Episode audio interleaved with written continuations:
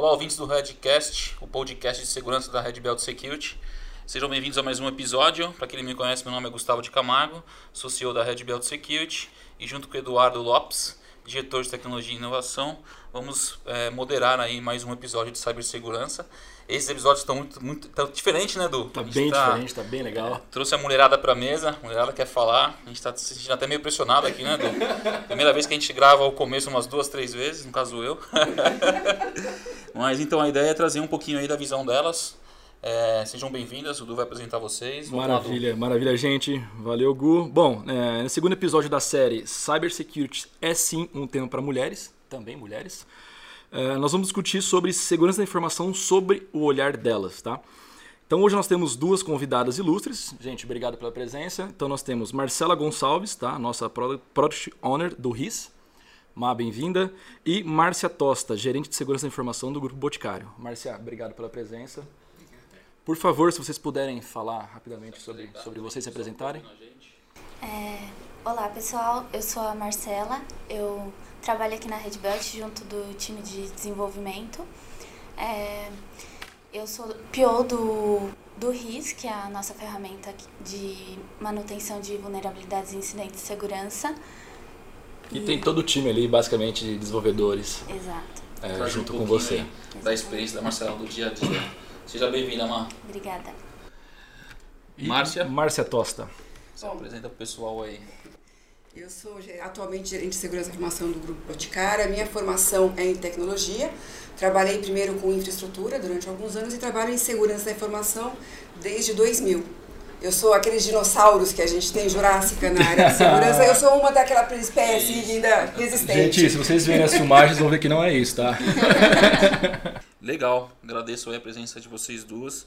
Acho que a gente vem falando bastante aí de cibersegurança, cibersegurança. É, Para a gente é uma discussão normal, eu acho que é, é, o que acontece no mundo masculino acontece no mundo feminino. Acho que o que a gente quer trazer aqui é muito mais uma qual é a visão das mulheres, né? A gente conversou aqui no outro episódio, a mulher é muito mais resiliente, a mulher tem uma entrega muito muito superior à dos homens. A gente discutiu bastante sobre isso daqui, é, mas também tem aí um, os desafios, né? Não só os desafios de carreira que tem para todo mundo, os desafios em relação ao machismo na, na área de cibersegurança, não só cibersegurança, mas a ideia aqui é ouvir também um pouquinho, é, é, não só do dia a dia de vocês, mas a visão de vocês quando a gente fala de incidentes, vulnerabilidades, os riscos. A gente vê aí vocês acompanham junto com a gente, obviamente, as questões, tudo que vem acontecendo nos últimos anos, né? não só no Brasil, mas lá fora. A gente pode trazer aí, acho que o, o, o o emblemático, o ano passado, o, o ataque do, do, de ransomware. É, acho 16, isso, 17, 18 aí que Exato. puxou bastante os ataques de ransomware. A ideia é, é, é ouvir um pouquinho na, na, na, visão de vocês, Márcia, você que está lá. Tem aí um, um, uma, uma longa experiência, eu vou dizer assim, tá bom? Obrigada. Não, não um dinossauro, mas uma, uma experiência é, é legal. A gente estava almoçando aqui hoje, é, conversando um pouquinho contou bastante um pouquinho da história e dividiu com o pessoal. É, qual é a sua visão em relação a isso? É, não só a visão trazer aqui a visão, a visão da Márcia e a mesa do Gustavo. Pode ser que seja em alguns momentos, mas o que a gente quer puxar aqui qual que é o, o, lado feminino da história, né? A gente acha, até brinquei com a Márcia no carro, eu falei, pô, Márcia, às vezes você tá lá numa, numa, numa, numa sala de crise, né? Que acontece, obviamente, como que é, né? Quando a Márcia ela começa a falar, todo mundo olha e fala, putz, meu, o que, que ela vai falar? Então, assim, conta um pouquinho ela desse. Empurrada, ou não. Ela vem empurrada ou não, né? conta um pouquinho dessa história pra gente, um pouquinho, Márcia. Eu acho que é interessante começar. Quando eu comecei a trabalhar com segurança, é, o primeiro diretor que me contratou para ser CSO, ele estava procurando por uma mulher porque ele queria que uma figura feminina, ele entenderia, ele entendia que uma figura feminina ia quebrar um pouco da dureza da, do papel, que é o papel que basicamente é de você dizer muitos nãos e, e, poder manter essa posição no meio de um monte de gente. Realmente acontecem essas situações mesmo, a gente está em reunião, tem meia dúzia de homens ali que eles estão querendo te pressionar para fazer uma coisa que você, como segurança, você sabe que é impossível de fazer, você tem que realmente dizer ou não. E é muito engraçado a cara das pessoas de quem não está acreditando, acredito que ela só está falando não e que não vai porque ela falou não. Então isso realmente acontece, é é o dia a dia que a gente tem mesmo que, que enfrentar. E numa sala, normalmente, a maioria esmagadora é de homens e se tô eu, quando muito, mais uma mulher. E assim, tudo que a gente passa lá são os mesmos dilemas que vocês. Eu até é, eu participei de um evento no, no, ano, no mês passado, acho que foi, que a gente estava falando muito sobre isso, sobre mulheres. E aí tinha um estudo que realmente os dilemas são o mesmo, mas a maneira como reage é diferente Exatamente. de homens para mulheres. Né? Então, é, os ele homens. É, gato, né? Sim, os homens são muito mais chorões que mulher. O homem ele reclama pra caramba. É uma pesquisa vocês podem, vocês vão encontrar. Então o homem ele reclama de tudo, é, nunca tá bom, então ele reclama que o orçamento é baixo, ele reclama que ele tem poucas pessoas, ele reclama que falta é, tecnologia, e a mulher ela reclama menos e ela age mais. Então isso também é uma característica feminina, que a gente é muito mais resiliente e consegue lidar melhor com os desafios, né? Legal, show de bola. Quando a gente vem falando um pouquinho mais sobre os ataques, né? É, a gente vê que, enfim, isso prolifera cada vez mais. A gente vem olhando muito a questão da digitalização. A gente pode falar que em alguns segmentos mais que os outros. É, quando a gente fala de segmento financeiro, é um segmento já bem digitalizado. É, é o segmento de indústria é um segmento que está mais atrás é, e vem se digitalizando, principalmente as indústrias que olham começam forte para e-commerce e tudo mais. Então, assim, tem um viés que é um pouco atrasado e tem outro viés que é bem acelerado. Né? A gente conversou muito sobre isso, como a gente equaliza essa questão da digitalização e segurança. Então, a gente vai conversar um pouquinho sobre isso também. Mas puxando um pouquinho para você, Mar, quando a gente fala dessas vulnerabilidades, a gente vai puxar um pouquinho aí para a famosa siglazinha, né, o SecDevOps, né? É, todo cliente fala pra gente agora, né? Ah, poxa, eu preciso de um desenvolvedor. A gente não tem, a gente tem um time de desenvolvedor, a Marcela está aqui para comprovar isso, mas é para um desenvolvimento interno, né? Para nossa solução. É, e a gente vê, obviamente, a gente está no dia a dia dos clientes, os clientes falam assim, poxa, eu preciso, vocês são uma empresa de segurança. Ah, eu estou contratando os desenvolvedores, eu preciso de SecDevOps, SecDevOps virou agora a moda quando a gente fala principalmente na área de desenvolvimento, desenvolver seguro, todo mundo fala assim, ó, tem que desenvolver seguro, tem que começar seguro, né? Então, agora, assim, como agora, fazer isso? A solução onde? é o SecDevOps, né? Então conta um pouquinho pra gente, Márcio, você que está aí com o, o Eduardo, né, responsável pela área de operações, a Marcela do time, no dia a dia aí desenvolvendo a nossa, nossa principal plataforma, que é o RIS. Para quem não conhece um Jabá, depois entrem lá e conheçam o RIS. Conta um pouquinho dos desafios, mano, da sua visão aí, a mulher em cibersegurança. Para quem não conhece a Marcela, a Marcela tá com a gente há... Cinco anos e meio. Cinco anos e meio, então é veterana. Começou como aqui, Mar? Comecei como estagiária de desenvolvimento. Aí, é uma história legal. Foi.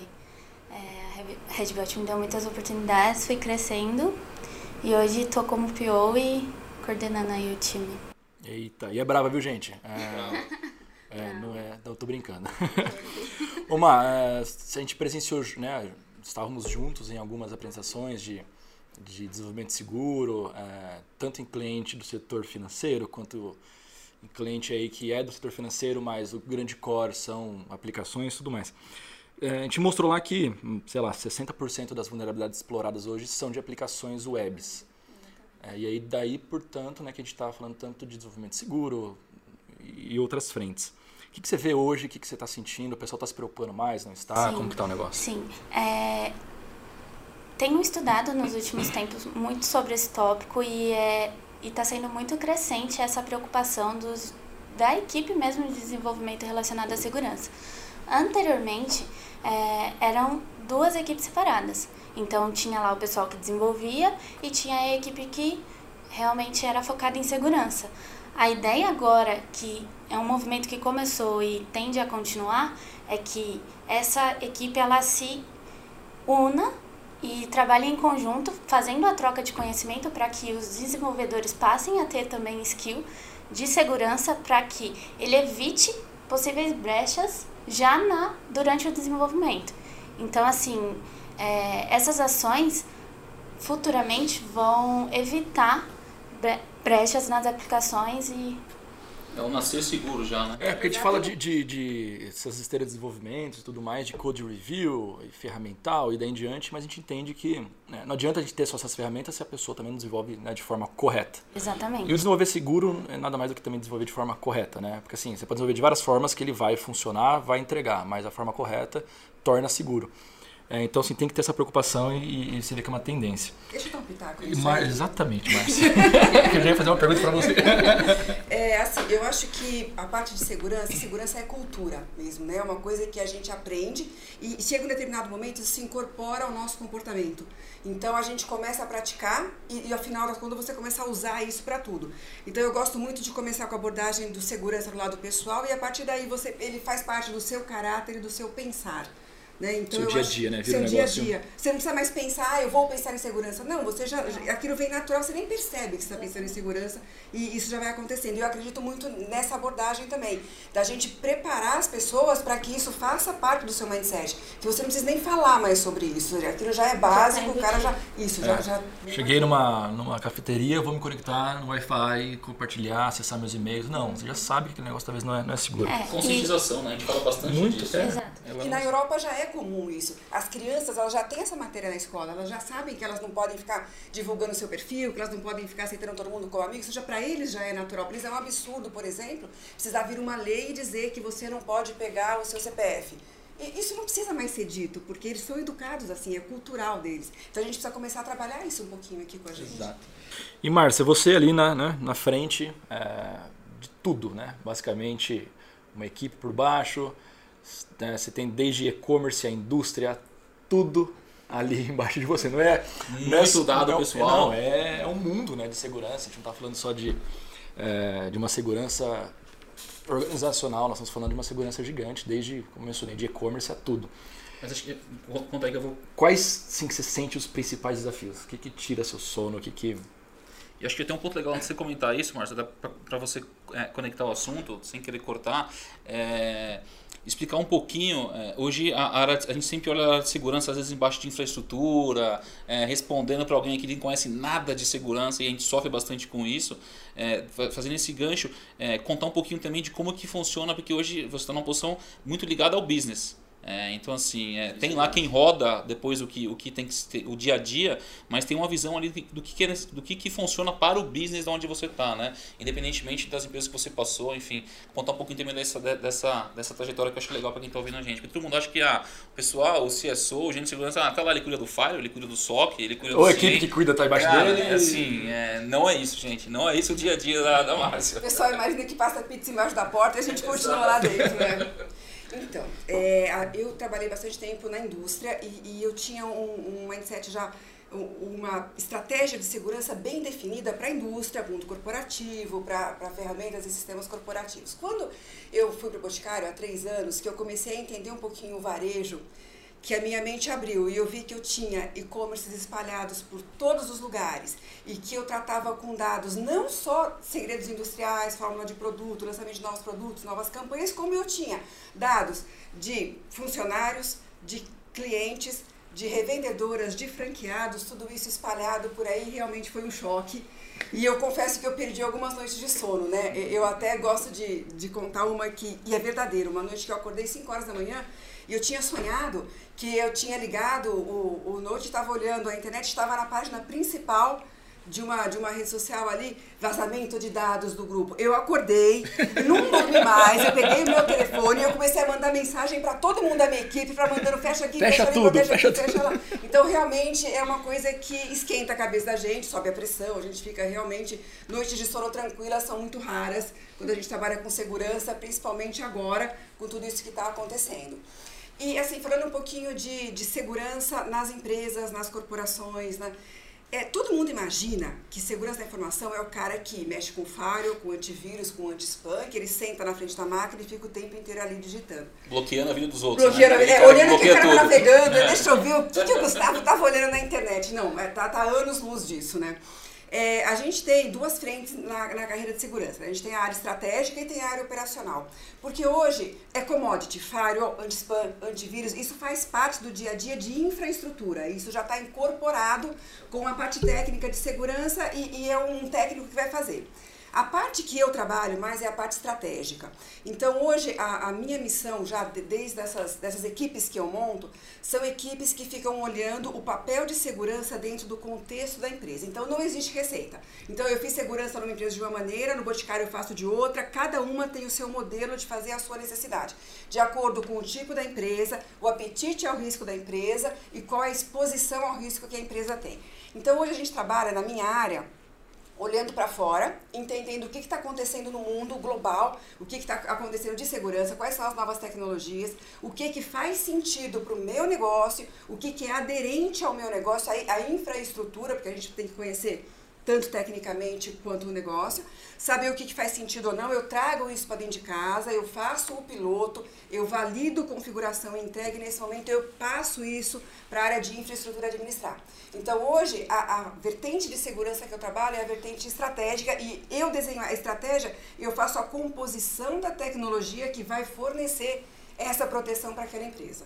Isso é, um, isso é um ponto bem legal, né? É a segurança ligada à estratégia. É, muita gente está ouvindo a gente e vai falar, pô, não, isso não é, não, não, isso não é um absurdo. Realmente não é um absurdo, é, mas é legal a gente ouvir que isso realmente acontece, né? Porque muita gente está ouvindo, a gente acha ainda que a gente está lá olhando o Fire, o Proxy. É, a segurança da informação se tornou algo tão estratégico nas empresas. Exatamente. Não tem mais como a gente falar que é a commodity. Um, que é um... A gente tem até um episódio né, que fala sobre isso. É, é, é, o presidente do banco comenta, né? Ele fala assim, eu não gosto, não, é, não vou falar que eu gosto de ter as reuniões com o time de segurança. Ninguém gosta, né? Porque, enfim, são aquelas reuniões que sempre tem que bloquear alguma coisa, alguma coisa tem que mudar, são as barreiras. É, mas são reuniões importantes. É, a gente sabe aí, a gente vai colocar um pouquinho aqui a mais sobre isso, vem aí a Lei Geral de Proteção de Dados, enfim, a gente sabe que é, tem saindo algumas matérias aí de multas que o governo, enfim, pretende é, é, se alavancar aí com essas questões, mas a gente sabe do benefício que tudo isso traz e, e, o diferencial que traz para as empresas que se preocupam com isso, né? Então a gente vê aí diversos ataques que aconteceram, que no final do dia a gente até brinca, né? Que se alguém tivesse apertado um botão lá atrás, nada disso tivesse, teria acontecido. Só que para apertar aquele botão, a gente sabe a guerra que é muitas vezes para poder apertar um botão. Então a gente vê essa, essa, essa disseminação aí de, de, de ataques cada vez maiores. Aí quando você comentou um pouquinho, né, Márcia, como que funciona olhando muito para a questão é, é, é, executiva não né? Também executiva mas para a questão do, do business né Você, na, na, sua visão essas questões de LGPD enfim é, não só falando do Brasil mas lá fora você acha que isso vem para impulsionar cada vez mais e trazer uma visão cada vez maior para a área de segurança nas empresas. Não estou falando só de budget, tá? Eu falo muito mais da preocupação com o C-Level, né? Então acho que você pode trazer para a gente. É, é, essa é uma questão e conectando nessa questão, já te dando uma bombardeando aí, é, o C-Level está no dia a dia, você tem acesso a esse, a esse, esse time. Eles estão preocupados com isso? Isso acontece no dia a dia? É uma agenda recorrente que você tem com esse pessoal? Assim, pela experiência que eu tenho, a gente tem muitas reuniões, no grupo a gente tem o comitê de risco, a gente tem o comitê de segurança da informação, a gente tem o comitê executivo e, e eu realmente tenho muito contato com eles e eu que levo esses assuntos para tratar e sim, o C-Level está super preocupado com isso.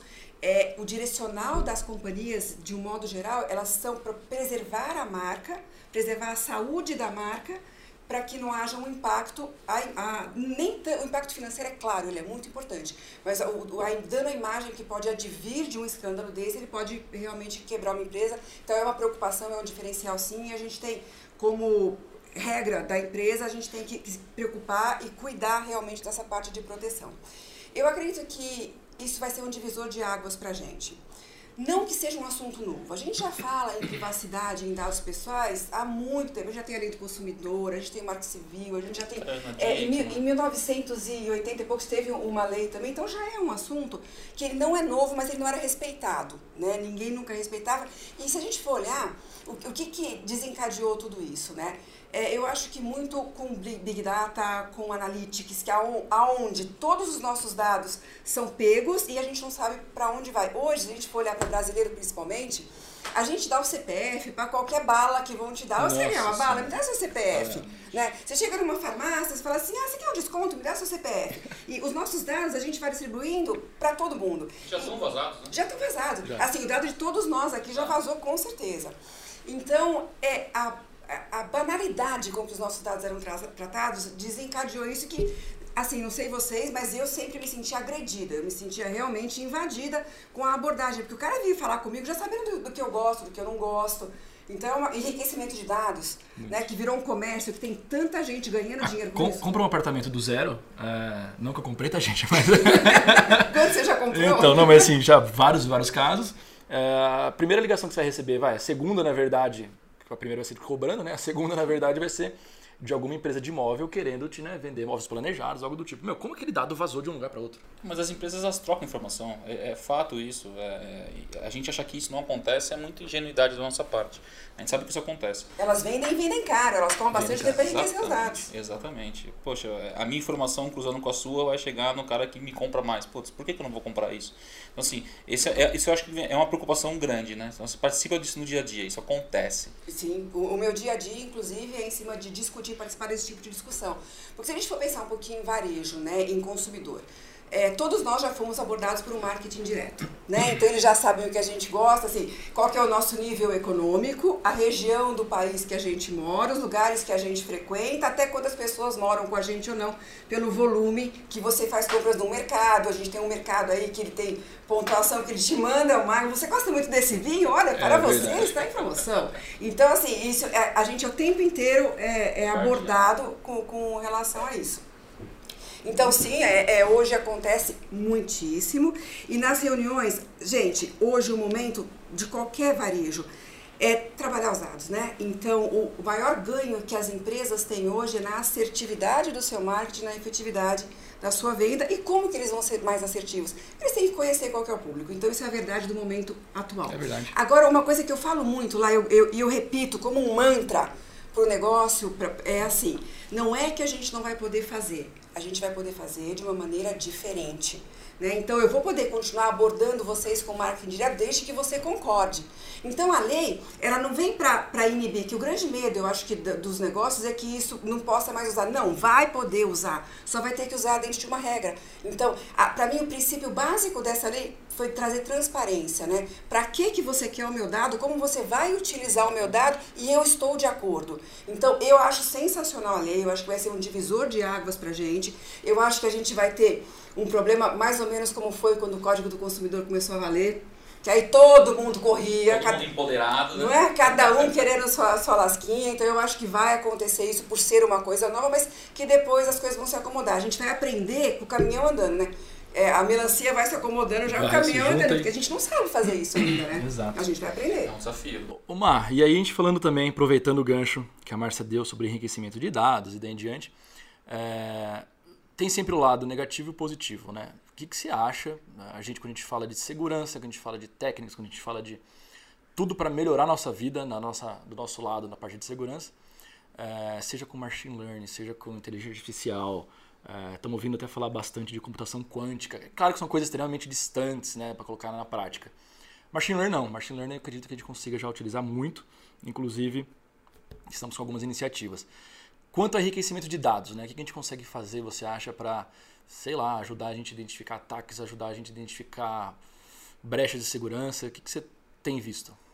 É, como a Márcia falou, é, eu acredito que a gente pode e deve continuar usando os dados que nós temos de acordo com as permissões que o usuário nos, nos propõe. E pensando nisso de machine learning e tudo mais, é, a gente faz uma análise do, do histórico realmente do dado do usuário. Então, indo para o lado mais de ameaças e comportamento de usuário, é, falando na nossa ferramenta, um exemplo, por falando favor. da nossa ferramenta, é, se um usuário de repente só usa esse dispositivo nessa localidade, e eu acabo aprendendo que ele tem esse comportamento. Por que, que de repente ele está usando outro dispositivo de outra localidade diferente? Enfim, a gente consegue traçar esse perfil e entender que de uma hora para outra ele mudou drasticamente de comportamento. Ou ele está tendo ações que ele nunca teve, ele está tendo acesso ao que ele nunca teve. Então, a partir disso, a gente consegue aprender no nosso ambiente o que os nossos usuários fazem o que eles não fazem para alertar quando ele sai ali da curva do normal dele. É. Porque eu ouvi falar que até a parte de IP, né? É, nós estávamos falando anteriormente em outros episódios, com o pessoal da Office Bloom e tudo mais, que até o IP pode se tornar é, alguma informação uh, privilegiada ou, ou, do tipo. Mas a gente tem que tomar cuidado também até onde que a gente vai poder barrar isso para a gente também ter esse tipo de visibilidade. Porque quando a gente fala realmente de análise comportamental, que eu acho que é o grande triunfo do nosso lado de segurança, para identificar ataques, porque os ataques hoje não são mais vai, estáticos, é, a gente não pode perder esse tipo de controle, né? Pra, pra... Exato. E, e os atacantes, eles também utilizam desse mesmo recurso. Então. De identificar se você está mexendo na máquina. Exatamente. Então, se eles utilizam desse recurso, a gente tem que estar tá, é, um passo à frente, eu não sei, mas pelo menos do, andando lado a lado para conseguir é, agir, né? São, são, são pontos importantes, né? Acho que a questão de dados é algo que vem para impactar vai bastante. Bagunçar. E tem muita dúvida das pessoas. A gente fala muito da lei geral de proteção de dados, a gente está se preocupando muito com o dado pessoal, né? É legal, acho que a gente tem que se preocupar muito com isso. Mas a Márcia está aqui pode falar para a gente, tem muito dado de inteligência de mercado, de novos produtos, enfim. A gente vê muito hoje todo mundo falando assim, não, poxa, eu não posso mais ter o CPF do Gustavo, eu não posso mais saber que o Gustavo mora na rua tal, eu não posso mais saber que se o Gustavo é homem, se o Gustavo é mulher, legal, mas você não está preocupado com o produto novo que vai sair, com é, a, a, nossa tabela de sei lá o que, enfim. Eu acho que, é, é uma pergunta na verdade, né? Você acha que essa frente de geral de proteção de dados, ela vem para poder ajudar muito é, e se ajudou, você vê essa, essa movimentação, é mais fácil da gente é, é, é convencer lá o Ciled e falar assim, ó, oh, vem cá meu amigo, legal, não estava no budget e tudo mais, mas olha isso aqui. Você acha que isso vem ajudando bastante? Você vê uma movimentação disso? Eu acho que sim. Eu acho que as coisas têm, as regras têm que ser mais claras, conhecidas e aceitas por todo mundo. E acho que vai ser um grande complicômetro. E, e assim, é uma das dificuldades que a gente, enquanto é, viabilizador de adequação à lei tem enfrentado é você mostrar que ao invés de eu chegar para o Gustavo e falar assim, Gustavo, fica, preenche o um cadastro para mim, onde você coloca teu nome, seu CPF, seu endereço, sua idade, preferência sexual, quantas vezes toma banho por dia, que perfume que você usa, eu vou ter que te dizer para que que eu quero saber que perfume que você usa, para que que eu quero saber a cor da sua pele. Então você contar isso para um cara que estava acostumado a ter todos os dados que queria, eu não sei para que que eu quero. Mas se um dia Mas eu precisar. Eu tô ali com ele. É, já tá aqui, né? E, e você contar que a partir de agosto de 2020, esse dado que você não tem justificativa de uso e que a Marcela não falou, você vai ter que eliminar, amigo, você vai ter que apagar. E uma coisa que, que, que eu falo assim, ó, sete vezes: quem compra dado enriquecido, para de comprar, que vai ter que apagar. Agosto de 2020, se você não tiver a, o consentimento, você vai ter que apagar. E tá gastando milhões, dinheiro aí. Tá gastando dinheiro. e, e, e é, é a, hoje é petróleo, né? Hoje os dados do, de todo mundo, do consumidor, é petróleo para todos os negócios, né? As empresas que souberem manipular esses dados são as empresas que vão ter grande sucesso no futuro. Por outro lado, vão ter que se organizar muito, né? Exatamente, né? e se preocupar bastante com Sim. isso. Acho que esse é um, é um, é um ponto bem importante. Acho que a, a conversa está bem legal e acho que eu queria levantar um ponto aqui que a gente fala, né? A ideia era a gente trazer para cá, falar muito mais das mulheres em cibersegurança, né? Acho que é, um, é, legal trazer que você vê que o papo ele flui independentemente se a gente está falando com mulheres ou com homens. Acho que esse é um ponto importante. Então a gente tem aqui na mesa a Marcela que tem um conhecimento, está aqui na área de cibersegurança há mais de 5 anos. A gente tem aqui a Márcia que tá, é, é, não é uma dinossauro, pessoal, como ela falou, tem um conhecimento legal. Você vê que às vezes as pessoas falam, ah, o que, que a mulher pensa? Como que a mulher age? A gente, no final do dia, elas pensam igual os homens, elas agem melhor que a gente, isso é fato. Isso é fato. Gente, isso é fato. elas agem é, melhor que a se gente. você trabalha com mulher, você sabe disso. Assuma só. E você não trabalha, cara, é uma experiência diferente. Aí puxando um pouquinho para esse lado, Márcia, qual que é a sua visão da mulher em cibersegurança? Né? Então, assim, você, você vem de, um, de, um, de, um, de uma carreira aí, é, é super triunfante, é, deve ter passado, deve ter engolido muito sapo nesse meio de caminho aí, é, acho que não só você, mas a gente também, né? independentemente do gênero. É, conta um pouquinho pra gente, dessa, dessa um pouquinho da sua trajetória e puxando um pouquinho pro final é dentro da sua equipe, que a gente fala muito isso, né? Todo mundo fala, vamos trazer mulher, vamos ponderar as mulheres. Conta um pouquinho na sua equipe, não precisa entrar no detalhe, mas nas porcentagens. É, é equilibrado isso? Não é equilibrado? É, e a gente sabe que a, a falta do, do equilíbrio, né, o desequilíbrio em si, é devido à falta de mão de obra. Né? Simplesmente não é porque, ah, não, não quero contratar, ou quero contratar. Não, é falta. Isso está claro para todo mundo. Bom, na trajetória, é muito engraçado, porque quando você chega, quando a pessoa fala que vai aparecer a pessoa de segurança e entra uma mulher, as pessoas se olham entre si assim, né? Falam, Cadê a segurança? Né? Você, né? Então tem um choque inicial quando entra uma mulher, é, realmente tem. É, muitas vezes é, eles ficam esperando que você sirva o café, mas você não vai servir o café tá porque está ao alcance de todos. Tá falando sério? ah, essa é brincadeira. Então tem algum, algumas situações assim que acontecem que são engraçadas e eles não acreditam quando, quando você toma uma posição firme que você tomou uma decisão consciente e, e, a discussão quando começa, porque o primeiro olhar é assim, ah, é mulher, ela não deve entender muita coisa, né? E quando o assunto começa a fluir, você vai vendo que o olho, é engraçado, é físico mesmo, o olho da pessoa começa a ficar assim, ela vai se retraindo um pouquinho. Então a gente realmente precisa se provar para conquistar o respeito. Então eu acho que ainda hoje é uma diferença que a gente tem entre homens e mulheres, é que você precisa se provar mais, antes do assunto. E você acha que a mulher se cobra muito disso? acho que agora não mais. Acho que no passado a gente se cobrava muito mais, mas eu acho que as mulheres tem um estudo que prova que as mulheres elas estudam muito mais do que o homem, né?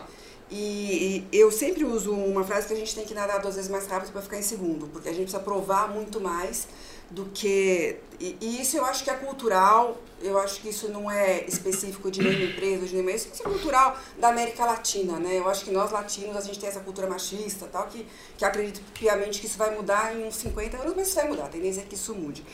E por as mulheres elas terem que se esforçar mais, então eu acho que a gente consegue ter um, uma segurança de conhecimento de bagagem que os homens têm mais de posicionamento, sabe? Assim, a gente se posiciona mais pelo conhecimento e os homens mais por serem homens, sabe? Assim, eu ocupo meu espaço na mesa, sim. Então, eu acho que a gente consegue meio que se equilibrar hoje, mas o começo é difícil. Até você aprender como é que o jogo funciona, é meio difícil. Com relação à equipe, hoje eu tenho uma equipe de 11 pessoas, eu tenho quatro mulheres e o restante são Caramba. homens. E vou dizer para vocês que as minhas mulheres são porreta. A gente tá com umas moças que são sensacionais, super competentes, elas não perdem em nada, em alguns lados elas até ganham dos homens por, por iniciativa, por proatividade, por rapidez Tato, né? Tato. É um negócio é, isso eu falo, é diferente. É Isso é porque a gente tem que aprender, desde pequeno a gente tem que aprender a cuidar, primeiro dos irmãos, dos pais, dos filhos. A gente tem que ter uma habilidade de negociação que a gente desenvolve de acordo com a pessoa que está falando. E a mulher, ela precisa equilibrar tudo isso. O homem, ele é mais relaxado com relação a isso. Que vai mudar também, 50 anos isso vai mudar, estaremos todos iguais.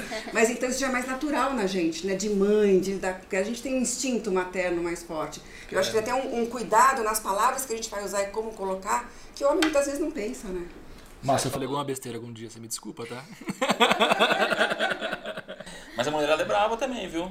Não, aqui, ela é bem brava. Aqui... Tem que é, ser, né? As mulheres falam muito, ah, não, porque os homens são bravos. Olha, eu vou te falar que eu já peguei cada mulher casca grossa aí pela frente.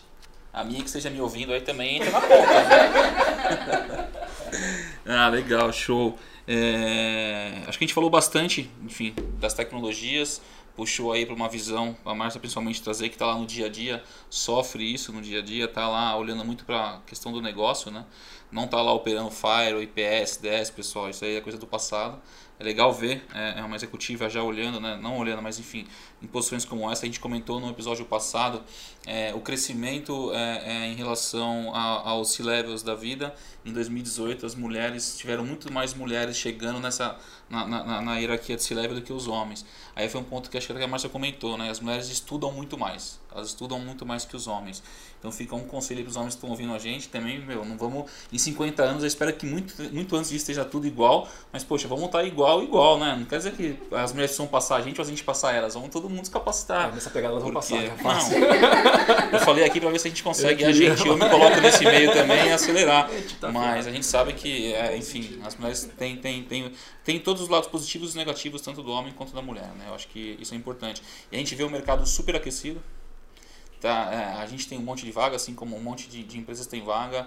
A, a também ela deu um monte de vaga, comentou o desafio de, de, de, de trazer pessoas, enfim. É, ela tem uma história legal, que ela vem montando equipes há um bom tempo e essas pessoas vêm junto com ela né, há um bom tempo. Acho que isso é bem legal também. Então, assim, tem uma empatia. Então, tem homens trabalhando com elas lá, ela comentou há 11, 13 anos, pessoas que vêm de empresa para empresa. Então, isso é legal até para mostrar que o trabalho que você vem fazendo é algo que essas pessoas vêm se interessando, independentemente se é um homem ou se é uma mulher, né? O recado, eu acho, né, Gu, é, nós temos Marcela, né, começou como estagiária, passou totalmente para a técnica, ainda põe bastante mão na massa e está indo para uma coordenadoria. Só que assim, a escolha de, de ser coordenadora ou não é 100% dela. A Márcia, uma executiva, grupo boticário, passou também por várias coisas. Então, assim, tem espaço para as mulheres de todos os lados, né? Seja para ser técnica. da carreira Y, né? Exatamente. Não quer dizer que eu sou diretora, que eu cheguei no que ah, não, puta, eu, quero, eu preciso entrar na um área de segurança da informação para virar. É, não, pode ser especialista. Exatamente. Porque muitas vezes são perfis totalmente diferentes, né? A gente tem pessoas técnicas brilhantes que você vê e fala assim, cara, você nunca vai ser um, um diretor, mas você é um excelente cara técnico. Você pode ganhar três vezes que o diretor ganha. Então, assim, é des- desmistificar também essa questão de cheguei lá porque eu sou um diretor. Acho que isso é, é, é, é besteira. Mas legal, acho que a gente conseguiu trazer uma visão bem, bem interessante do, do mundo feminino. Apesar de eu ter falado desde o começo, quando a Carol, a idealizadora, trouxe essa ideia pra gente aqui de, do, do Redcast, quando a gente falou vamos fazer o de mulheres, eu falei, pô, mas o que que vai vir de diferente das ideia, né? mulheres? A gente não queria cara? falar, tipo, ah, vamos fazer só de É, mulheres exato, acho que elas- levar essa ideia de mulheres. Não, é igual. É, Na- no, no- dia a dia, claro, sim, tem muita diferença. No dia a dia é igual, mas eu vou te falar que a gente está aprendendo bastante. É o segundo episódio que a gente faz. Tem muita, tem muita coisa que a gente nem imagina. Tem muito número que a gente não imaginava, acho que esse é o principal. É, principalmente dessas questões do C-Level, o crescimento. As mulheres dobraram aí, né? A entrada das mulheres em É, responsáveis André mencionou né, no, no anterior Exatamente. que ainda assim são 24% apenas tá, de mulheres inseridas no mercado de segurança da informação. Mas a gente já olha lá no time da Márcia, já é. Tô 40%, chegando ali nos inclusive. 40%. Opa. Então, ó, homens do time da Márcia aí, olha lá, hein, meu. Vocês têm que estudar também, bicho. Espertos. a mulher tá se capacitando. Ah, show de bola. Não sei se vocês querem deixar mais alguma, alguma, algum ponto, Sabe Márcia. eu queria aproveitar para falar que uma coisa que a gente faz lá no grupo que eu acho bem legal e deixar como sugestão para todo mundo aí que, que eu acho que funciona muito bem é o currículo às escuras, né? Então a gente recebe um currículo sem o nome, sem o sexo, sem, então você recebe só as, as qualificações e competências do candidato. Você não sabe se é homem, se é mulher, que idade tem. Excelente. E isso é muito legal porque ele acaba com todo e qualquer tipo de Pré-julgamento, né? julgamento que a gente tenha. Então eu acho que as empresas podiam começar a adotar isso, que é uma coisa tão justa, tão legal, e que eu, eu, eu admiro pra caramba. Isso eu acho bem legal. Então só. É, e esse é um ponto legal que você trouxe. E eu desafio o pessoal que está ouvindo a gente aí a parar pra pensar, quem enfim, que já recrutou ou está recrutando, que quando chegou um currículo ali, independentemente se você achava que era mais para uma mulher, olhou e falou, putz, é um homem. Ou não, é uma mulher. É, muitas vezes você vai. Lá no final você vai olhar para a qualificação da pessoa. Você fala assim, ah, é mulher, ah, é homem, ah, tá lá entre 30 e 40 anos, ah, ok. Ah, não, é mais velho, não, putz, mais velho, não, quero uma pegada mais jovem.